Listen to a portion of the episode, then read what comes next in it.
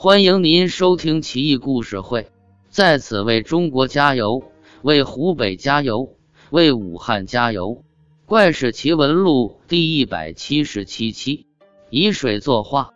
李淑瞻认识一个范阳即今北京境内的隐士，隐士被李淑瞻盛情相邀，来到他家，每每推算吉凶祸福都很准确，而且隐士还会禁咒之术。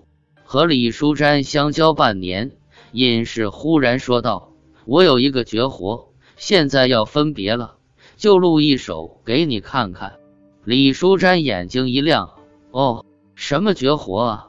那可要大开眼界了。”隐士笑道：“以水作画罢了，请待会别见笑啊。”隐士来到花园，在开阔处挖了一个池子，一丈见方，深不过一尺。内壁涂上麻灰，而后灌满水。隐士取来笔墨纸砚，先拿毛笔敲击牙齿，不知何意。随后笔走龙蛇，在水面上画了起来。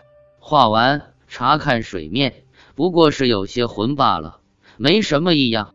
两天后，隐士拿着白绢四匹，盖在水面上，像做拓片似的，而后掀开给大家看。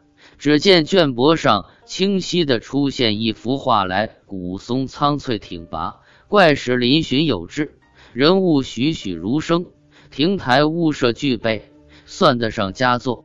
李淑瞻惊呆了，苦苦追问玄机，隐士没说别的，只不过用尽咒之术，使墨色在水中不散罢了。